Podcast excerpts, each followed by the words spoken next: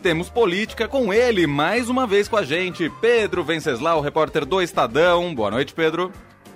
Boa noite, Emanuel. Boa noite, Leandro. Boa noite a todos. Um boa noite especial para o nosso amigo Gilberto Amêndola, que hoje foi anunciado como novo colunista do Estadão.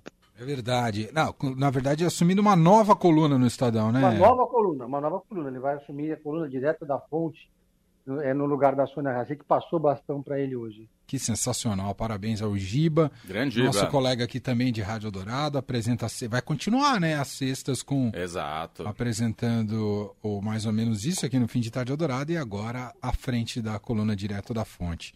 Mais Boa. ou menos isso que é o momento mais engraçado da semana. É verdade, também concordo. É uma ótima maneira de encerrar a semana. Sem dúvida, sem dúvida. Pedro, vamos falar sobre a chapa Lula-Alckmin. Tem novidade para o fim dessa semana, é isso, Pedro? Temos novidades, Manuel e Leandro. A política é feita de rituais, né? E todo, como todo casamento, temos um ritual marcado para sexta-feira. Todo mundo já sabe que o, o Alckmin vai ser vice do Lula, mas o noivo vai ser apresentado oficialmente, o dote do noivo vai ser apresentado oficialmente na sexta-feira. Digamos assim, o PSB vai formalizar ao PT numa reunião está indicando o Alckmin para ser o candidato a vice do Lula. Então, formalmente, começa o ritual interno no PT para sacramentar a escolha do Geraldo Alckmin. O Lula, então, vai iniciar os debates, né, democraticamente dentro do PT, tão democraticamente quanto o Saddam Hussein fazia no seu partido lá no Iraque, né? Tem muita democracia que todo mundo vai discutir, mas no final quem decide é o Lula. E aí, finalmente, vai ser formalizada essa chapa. Os prazos estão começando a, a se encurtar, né, Manuel? Já fechou a janela partidária. Quem mudou de partido mudou, quem não mudou não muda mais. Agora, entre junho e julho, tem as convenções partidárias e aí a eleição começa para valer. Só que, enquanto isso, né, é, é, muita gente no, no PT está cobrando que o Lula comece a fazer uma pré-campanha mais intensa. O Lula vá para a rua, porque está todo mundo em campanha, terceira via, né, o Bolsonaro, o Ciro Gomes, mil eventos e tal, e o Lula ainda está meio pianinho, está fazendo uma campanha meio discreta, sem grandes eventos. Só que o Bolsonaro está crescendo, a rejeição do Bolsonaro está diminuindo, e aí o pessoal do PT está começando a sentir que está na hora do Lula colocar a cara na rua. Né? Agora, tem algumas crises também, Emanuel e Leandro, que estão é, já permeando um pouco a campanha do PT. É, é, uma delas é com Franklin Martins. Franklin Martins, jornalista, foi âncora da Globo, depois foi ministro do Lula, coordenou a campanha da Haddad também em 2018, agora está chefiando a comunicação do Lula, mas parece que a relação dele com o PT não é das melhores, azedou um pouco, hum. especialmente depois que o marqueteiro do PT, Augusto Fonseca, apresentou a conta de quanto custaria a campanha, 40 milhões de reais. O pessoal do PT achou meio caro, achou meio salgada essa conta, e, e aí gerou-se ali uma discussão dentro do PT, e uma certa divisão. Quem, técnica, politicamente falando, digamos assim, o responsável pela comunicação no PT é o Gilmar Tato, mas quem manda de fato é o Franklin Martins, e os dois estariam se estranhando. Por outro lado, Gleisi Hoffmann deu sinalizações de que o Lula, se vencer as eleições, vai manter o atual presidente do Banco Central e também vai manter a autonomia do Banco Central com Campos Neto. Né? Quer dizer, o Lula dá alguns sinais de que vai mudar, vai revogar a reforma trabalhista, vai fazer, vai acabar com o teto de gastos. Por outro lado, sinaliza para o mercado que é uma coisa importante para o mercado, né? Manter a autonomia do Banco Central, Manuel. Sem dúvida, isso é uma sinalização importante aí para o mercado financeiro em relação à candidatura do Lula. O Lula que voltou a dar umas derrapadas né, nas suas declarações e foi muito criticado pela ex-embaixatriz da Ucrânia no Brasil, a Fabiana Tronenko, sobre o que ele disse sobre a guerra na Ucrânia, né, dizendo que poderia tudo ser resolvido numa mesa de bar. E ela escreveu o seguinte em suas redes sociais: que desrespeito do ex-presidente Lula com o povo ucraniano e com todos os esforços do presidente Zelensky. Liberdade, democracia e vidas não se resolvem em uma mesa de bar. Ah, enfim, é, a, a, quando fala também o Lula muitas vezes se complica, né, Pedro? A gente já sabe disso.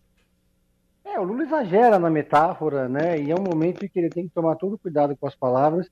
Tudo bem que o Bolsonaro é insuperável, né? Essa frase Lula perto, da, perto das diatribes diárias do Bolsonaro é coisa pequena, mas de fato Lula ele precisa errar pouco, né?